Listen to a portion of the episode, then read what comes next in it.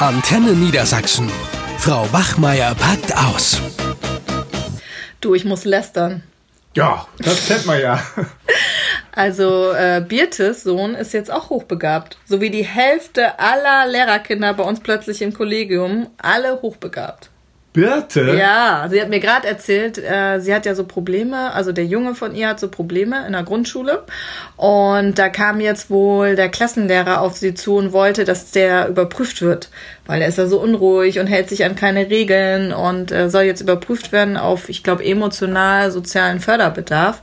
Und da ist sie völlig durchgedreht und meinte, nein, der stört, da ist der Lehrer schuld und außerdem vermutet sie eine Hochbegabung hinter dem störenden Hm. Verhalten.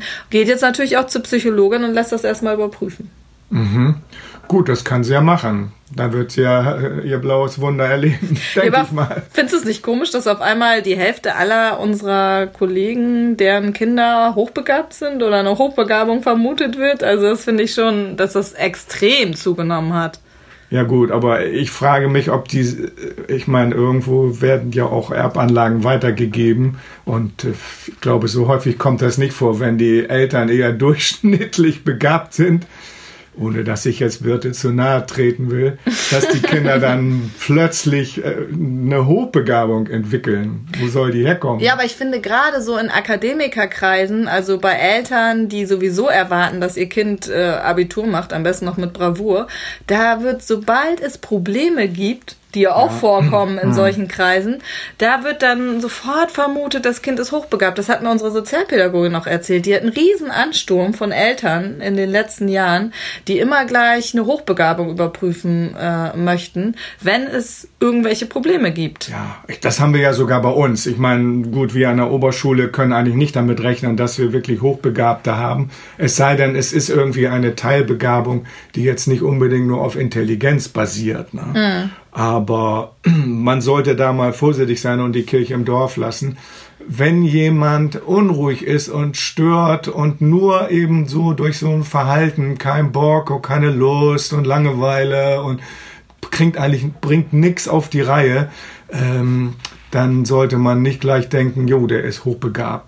Ja, wir haben ja eher die ADHS-Kinder, also Ja. die haben dann diese Diagnose, ne? Die sind ein bisschen unruhig, dann haben sie ADHS oder sie haben Legasthenie, Dyskalkulie, das sind ja die Diagnosen, mit denen wir eigentlich eher Ja, hier zu kämpfen eben. haben. Aber es, man muss ja schon sagen, dass es eine gravierende Zunahme dieser ganzen Diagnosen äh, bekom- äh, gibt, ne? Also das ist schon.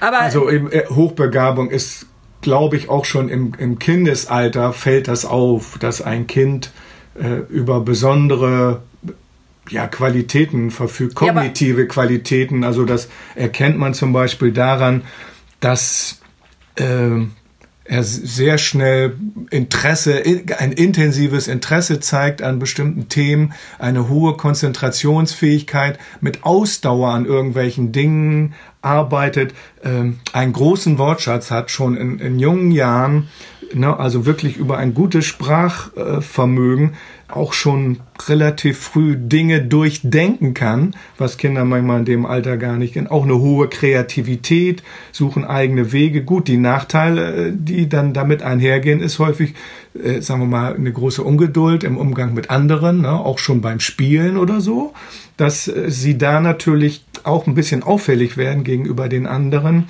dass sie kein Interesse an Routineaufgaben haben, wollen immer was Neues haben. Manchmal wirken sie auch dominant. Ne, das kann auch äh, schon ein Merkmal sein. Ja, das ist ja schön und gut, was du mir da alles so erzählst, aber da würde jetzt Birte oder meine Schwester sagen mit meiner Nichte, das trifft auf meine Nichte total zu. Die ist kreativ, die hat einen tollen Wortschatz, die Ja, äh, interessiert sich für Neues. Das sind ja alles Dinge, äh, die gerade diese Eltern, die ihre Kinder als was ganz Besonderes sehen, jedes Kind ist ganz besonders, besonders intelligent, die würden sagen, das trifft doch völlig zu. Mein Kind ist hochbegabt. Gut, und dann ist natürlich die Frage auch mal Gespräche mit anderen zu führen. Das kann man ja schon im Kindergarten machen. Ne, da wird man sicherlich ähm, schon eine Rückmeldung kriegen von den Erzieherinnen oder in der Grundschule Ja, auch. aber darauf wird dann ja oft Ne? nicht gehört. Ne, da will man ja seine ja. eigene Meinung durchsetzen. Ja, ja, aber wenn es also, nur einem selber auffällt, ne, dann kommt mir das ein bisschen komisch ja, vor. Ach, ja? das will ich ja gerade kritisch hinterfragen. Ja, eben. Ja, genau. Deswegen, aber was ich daran so krass finde, ist, dass ja äh, begabte Kinder auch plötzlich keine Regeln mehr lernen können. Also ich hatte ja auch diese eine Mutter, die mir gesagt hat, na ja, also mein Junge kann sich eben nicht konzentrieren, weil er ist so begabt, dass er sich einfach an Regeln nicht halten kann.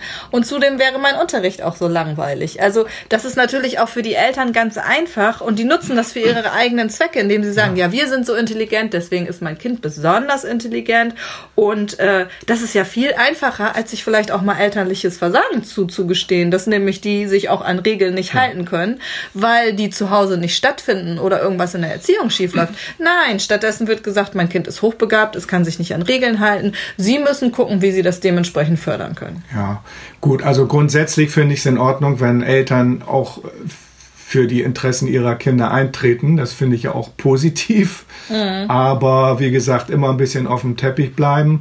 Und wenn man jetzt die Vermutung wirklich hat, dann gibt es ja auch Anlaufstellen. Ne? Selbst wenn der Lehrer nicht kooperieren sollte, man kann sich an die Schulpsychologin wenden oder man geht selber halt irgendwo in eine ja, Praxis, wo man solche Tests machen kann. Ein Intelligenztest könnte sicherlich schon ja, mal was nachweisen. Aber die armen Praxen, die werden ja überlaufen, ja, die psychologischen Praxen, die werden ja von den Eltern gestürmt, weil schlechtes Benehmen jetzt ja gleich so sofort außerordentliche Intelligenz bedeutet. Mein Kind mhm. benimmt sich nicht, es ist außerordentlich intelligent. Also mir tun diese ja. psychologischen Praxen leid.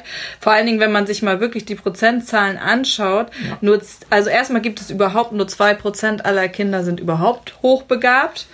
Und äh, zudem von diesen zwei Prozent fallen nur 10 bis 15 Prozent überhaupt durch irgendwie störendes Verhalten oder schlechte Leistungen auf. Das heißt also, Hochbegabung macht sich typischerweise nicht durch störendes Verhalten oder schlechte Leistungen bemerkbar. Das ist schon genau, mal ganz wichtig, eben. was nämlich viele Eltern denken und denken, ja, mein Gott, ne, das liegt eben wirklich an der Hochbegabung meines Kindes. Sollen sie zur psychologischen Praxis gehen? Trotzdem tun mir die Psychologen leid, die sich immer mehr darum kümmern müssen, eben festzustellen, dass das Kind vielleicht doch nur. Ja, und vor allen Dingen, was, hat man, was hat man davon, wenn ich jetzt irgendwie den Nachweis darüber kriege? Das Entscheidende ist ja, wie kann ich es schaffen, dass mein Kind am besten gefördert werden kann, auch wenn es nicht hochbegabt ist. Ne? Ja, ja, aber was sondern, hat man davon? Das habe ich ja gerade erklärt. Dann ja, nee, aber ich muss deswegen nicht in eine psychologische Praxis, sondern ich kann natürlich gucken, was hat mein Kind denn für spezielle Begabung und wenn ich die fördern will, dann kann ich das Gespräch mit der Schule suchen, wenn es da in der Schule kein entsprechendes Förderangebot gibt. Es gibt ja auch äh, Menschen, es geht jetzt nicht nur um intellektuelle Fähigkeiten, sondern es gibt ja auch andere Begabungen im Bereich Sport, im Bereich Musik, wo man sagt, ja, mein Kind hat besondere Fähigkeiten und äh, hat nicht die Möglichkeit, diese Fähigkeiten weiterzuentwickeln, dann muss ich das Gespräch mit der Schule suchen und sagen, hört, hört mal hier, ich habe das Gefühl, könnt ihr das mal irgendwie auch versuchen, naja. mir zu helfen, das rauszufinden? Nee, also auch die psychologische Praxis wird nicht immer herausfinden, ob mein Kind meinetwegen musisch hochbegabt das ist. Das stimmt, aber ne? ob ich deswegen mit dem Lehrer sprechen muss, das weiß ich nicht. Dann kommen nachher alle Eltern und wollten die besonderen Begabungen ihrer Kinder mit mir besprechen. Es gibt so ein tolles Buch dazu übrigens, das habe ich letztens noch gesehen. Ich weiß nicht, wie der Autor oder die Autorin heißt und das passt zu dem, was du sagst. Jedes Kind ist hochbegabt.